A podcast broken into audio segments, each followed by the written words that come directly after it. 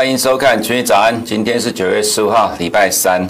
那么今天啊，首先来恭喜我们公司呢，昨天收到呃得到中央银行的核准函哦，开始推出正式核准呃 CFD 这个产品啊。那个 CFD 产品中文叫差价合约了哈。我想这对于很多的台湾投资人来讲应该不陌生，因为很多台湾投资人呢，为了追求投资的多元化哦。都在海外券商开户，其实现在在台湾，呃，很多人都透过呃网络去开海外的户头，但是要把钱汇到海外去了哈，所以这其实是另外一个风险。那所以说，呃，我们群益期货在昨天获得中央银行的核准了，成为台湾第一家。拿到 CFD 这个产品的杠杆交易商哈，那这个是其实对于投资人来讲提供了一个新的选择哈。那么再来我们先看一下哈，我们在 CFD 这一块的部分呢，提供了哪些的产品哈？那比如说可能投资人耳熟能详这些个股，像 Amazon 或者是呃 Apple。那今天凌晨 Apple 发表的新机了哈，Apple 的股价有比较大的波动，其实未来你都可以透过 CFD 来去交易 Apple，而且是在台湾哈，不是去呃海外股市或者透过付委托。另外是。呃，很多台湾人喜欢喝的 Starbucks 呢，在呃我们的 CFD 也是可以做交易的。另外，像呃交易所的部分也都是呃我们公司提供的呃 CFD 的产品哈。那么另外是呃 CFD 的特色就是呢，利用杠杆的原理以小博大，那它可以做多也可以放空哈。那而且这个单位呃契约规格有很大弹性，最小交易单位是一股哦，这其实弹性很大，对很多可能资金不够的股市小白来说。其实你在呃选择操作上来讲都蛮蛮方便的哈，那它没有到期日的限制了哈，所以整个呃。从这个标的的选择来讲，或者说合约的角度来讲，都跟呃国外的商品比较起来，其实非常的方便。那么再来比较一下，在台湾哈，现在有非常的多人开了复委托的账户投资海外股市哈。那我们的 CFD 跟复委托的差别在哪里哈？我想第一个在手续费了哈，复委托的话，现在很多券商的手续费很高，因为券商复委托是要下到海外的大券商，那海外大券商再赚一笔，你下单的复委托券商还要再赚一笔，等于是被扒了两次皮。所以海外下单的付委托手续费其实非常的高，很多有到千分之五了哈。那么以我们公司所提供的 CFD 的这个合约来讲的话，手续费大概只有千分之一而已，其实差距是很，就是比较上来讲是很低的哈，差距非常的大。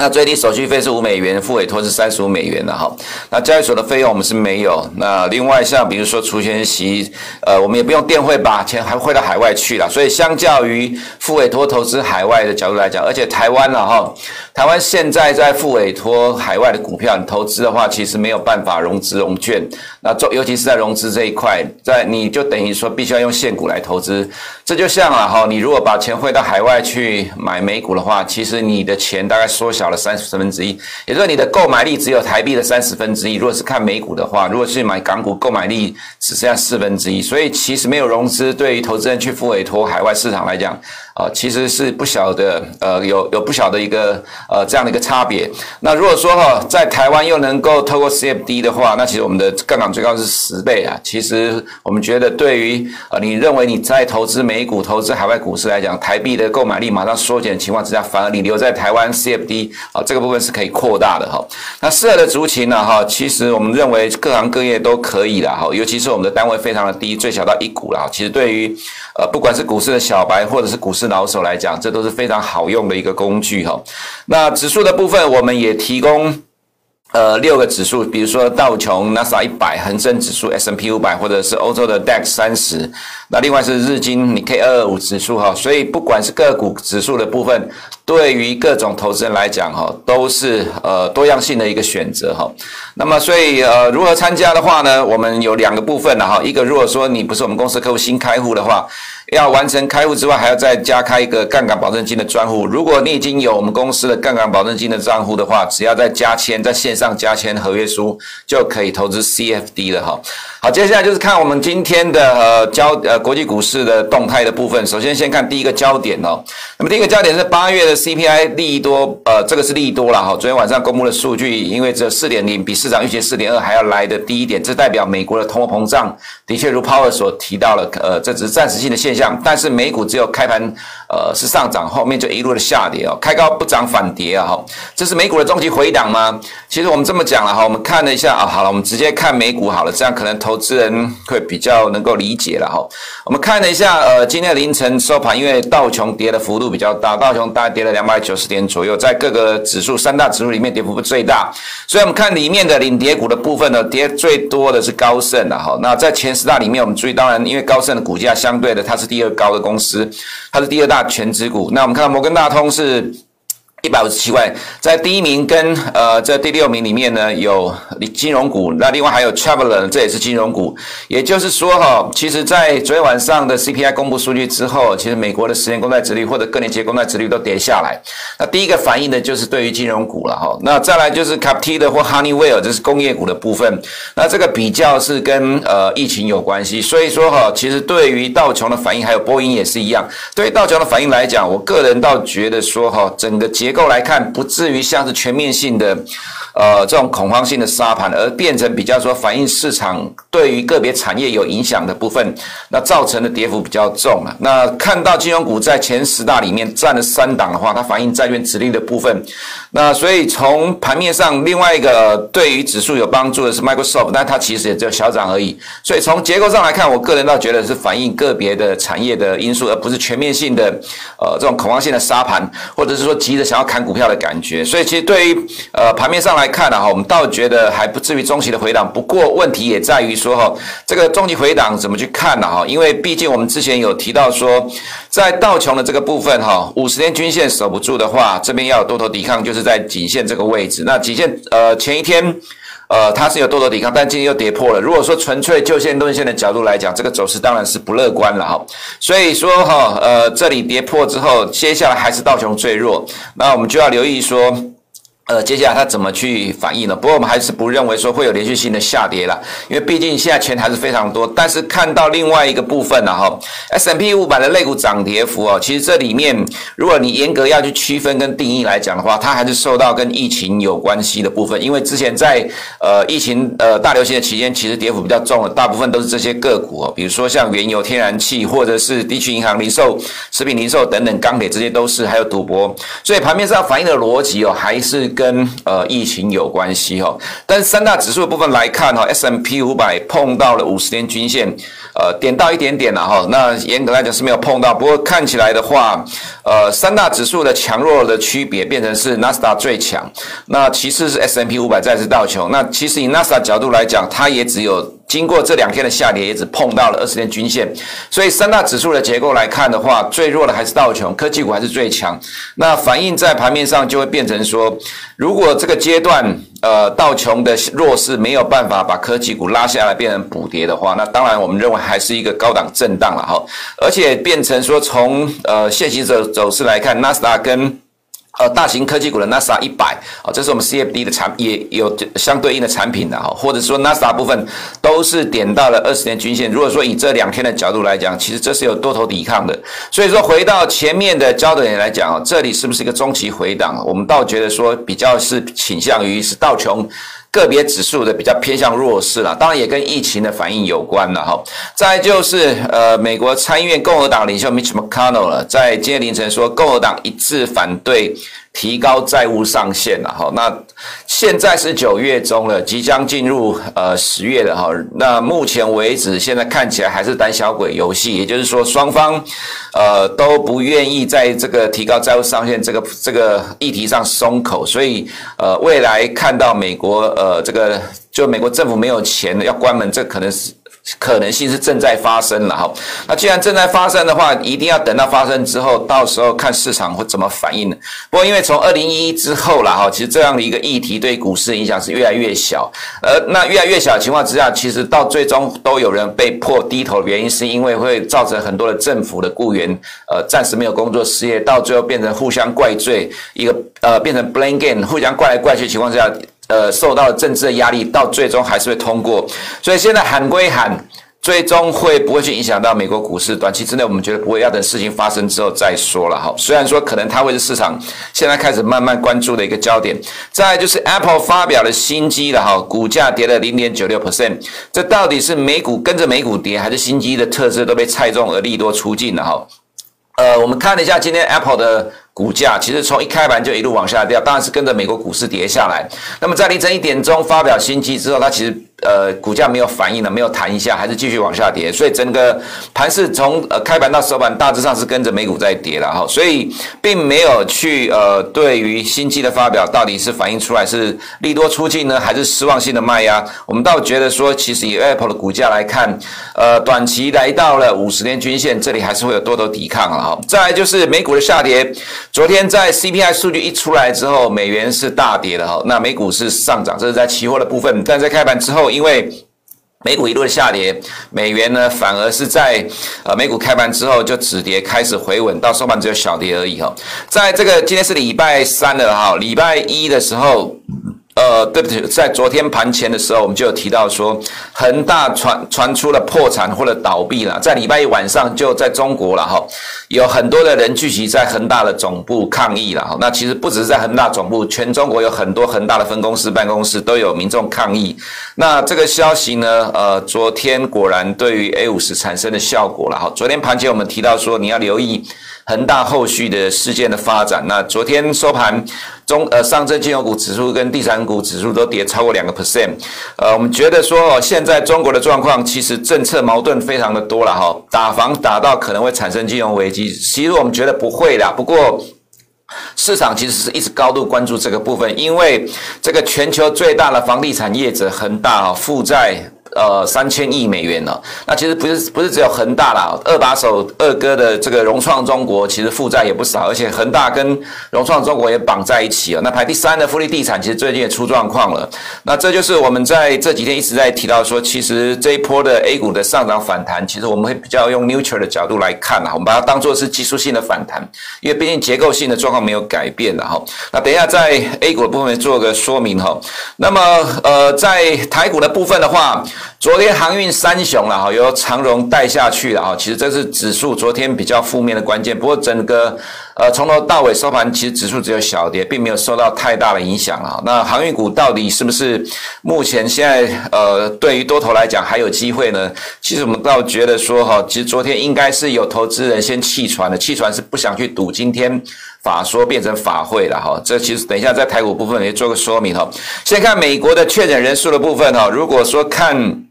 呃，十二号呃呃，对比十三号的数据来讲，其实还是很高的，超过了二十万人。那十三号的数据，呃，对比十四号数据其实是有稍微掉下来。但是如果从昨天角度来讲，不含呃这个礼拜一、礼拜二数据来讲，其实看起来是趋缓的。但其实如果呃再回到比较更新的数据来看的话，其实现在仍然在高峰下来的高原区了哈。所以疫情的影响在今天 S M P 五百还是比较呈现明显的反应的哈。那还是要强调，就是说第三季的经济成长下滑是。现在影响市场情绪的最主要的关键，因为受到 Delta 疫情的冲击啊，所以这个部分可能是接下来我们必须要实时的去关注的部分了。因为对于第三季跟第四季未来到底第四季的这个 GDP 成长率会不会被下修，其实要看美国的确诊人数了。即使是今天啊，对不对？昨天晚上公布的 CPI 数据，坦白讲，我个人都觉得多多少少可能跟 Delta 疫情在八月份大爆发有关，因为我们看了一下里面的细项，其实有不少的项目了哈，在八月份 MOM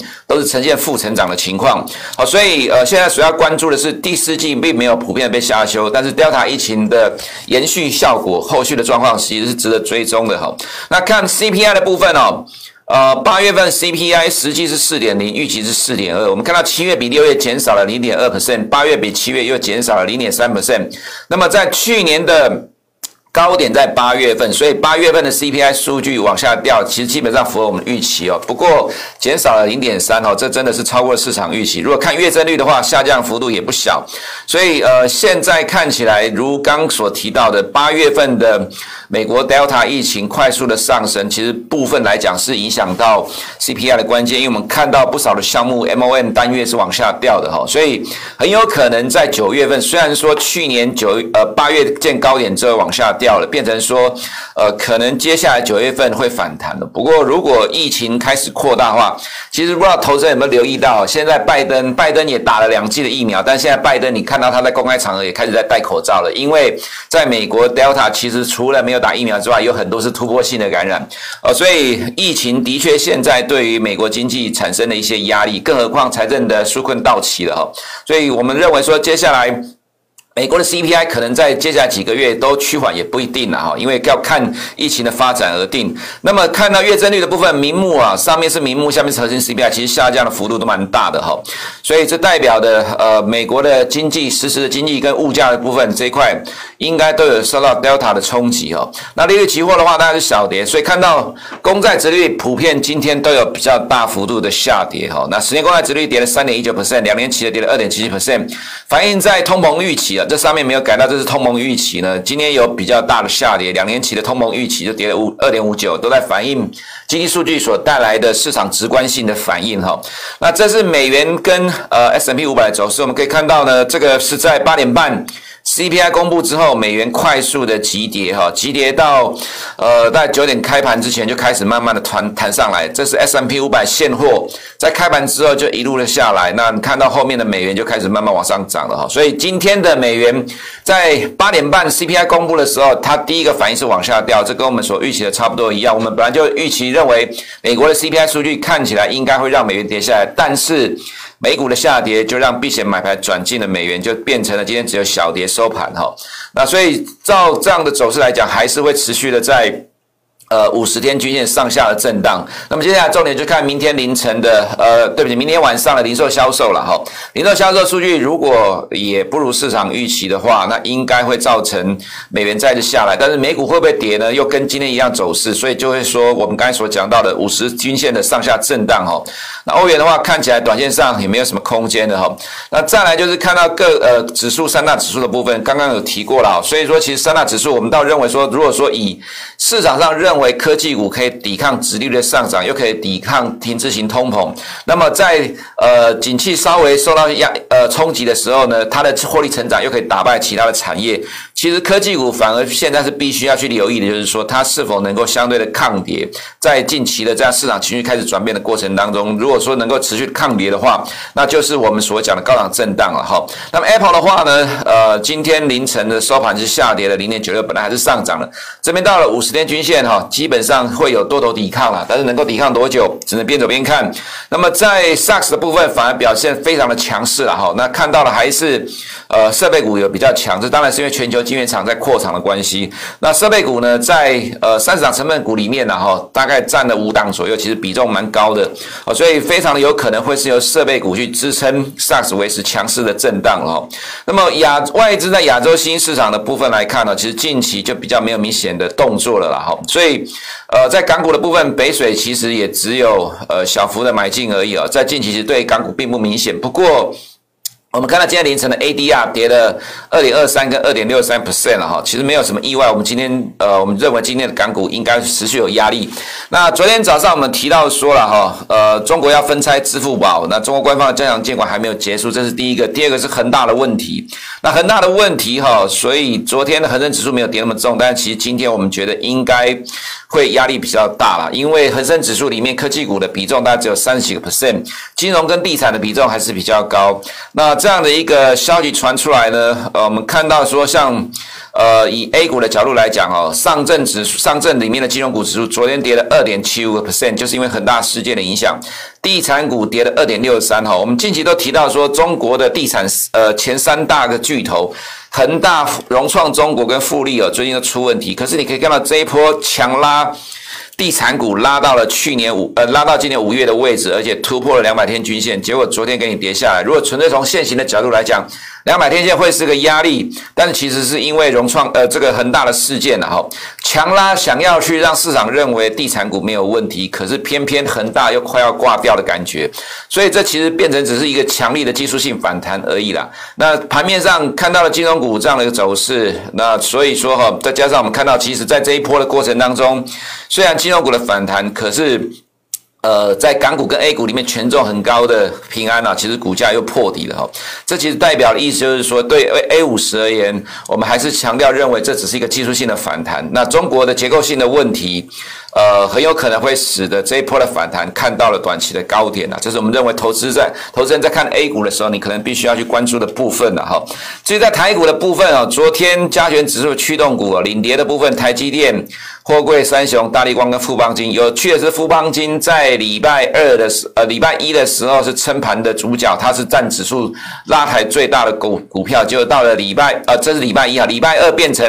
呃跌幅前比较。对指数影响比较大的前六名、第六名的股票了哈，所以盘面上看到的是涨势不连续、撑盘的不连续。这当然我不能说护盘的人心虚了，而是说其实现在对于这些护盘的力量来讲，这些大股本的公司没有办法连续的拉出涨势，就会变成让指数是一个横向的震荡，因为每天都去拉轮流不同的股票。那么在昨天盘面上是除了呃航运跟钢铁以外，传产股在撑住指数，那台积电小跌，所以整个指数上的走势。只有小跌零点零七 percent，其实是还 OK 的哈。那金融跟钢铁只撑了一天，那多头可用资金很多，所以轮流的拉其他的传产权值股，让指数只有横向的震荡。我们认为，其实接下来。呃，因为中秋长假了哈，今天距离现在中秋长假只有三个交易日而已，量缩是正常的情况。那量缩的情况之下呢，就不太会有剧烈的波动。那剧不没有剧烈波动呢，如果这个特定的力量又可以拉呃每天拉不同的股票来撑指数的话，可能到礼拜五之前，然后在呃长中秋长假之前，大致上都会维持类似的走势。不过盘面上的话，O D C 表现稍微差了一点的哈。不过 O D C 走势如果从纯粹就线的论线来看，这走势的确是。有一点不好，那不好的话还是要观察，因为毕竟如果说它会出现连续性的下跌，才会引发加权指数的卖压。那暂时目前来看还 OK 哈。那科技股的部分，呃，台积电就变成是短期的狭幅的震荡整理了。当然，我们要另外一个就是说。看到昨天法说的万海了哈，那昨天法说的万海，那投资人先弃船，这代表的是呃，投资人也怕也怕了哈，就是说在过去几次的法说到最后变成法会，那所以昨天弱势的是由长龙先带了哈，那走势这走势其实基本上是不乐观，所以带衰整个航运股，那今天就要看。呃，在盘面上，昨天法说的股票今天会不会呃继续的弱势？如果继续的弱势的话，那昨天先跑的投资人，呃，基本上他们所担忧的发生的情况之下，可能会对今天航运股看起来是比较不利的哈。那整体的角度呢，对于台股加权指数来看，量缩我们倒觉得比较有利于盘势的整理，横向的整理。如果在这个时间点啊，动辄爆大量三五千亿的话，其实对于多头是比较不利的。长假之前市场观望是震荡，呃，是正。常的情况，只要成交量了哈没有失控的话，这里就是维持横向的震荡。那么美股的下跌，我们认为对于台股的影响，短期来讲看起来相对上有限，除非美股进入了一个中期的回档。所以中期回档就是要看科技股破了五十天均线，连弹都不弹的话，才会呃比较形成明确的一个讯号。至少在短期之内，我们认为台股在呃中秋节之前都是横向的震荡走势。以上是我们今天群益早上内容，我们明天见。国泰全球智能电动车 ETF 是全球唯一高纯度智能电动车主题的 ETF，聚焦最关键产业巨头，带你参与电动车急速狂飙的致富机会。准备好迎接这一波庞大市场新契机了吗？投资电动车就是要国泰。投资一定有风险，基金投资有赚有赔，申购前应详阅公开说明书。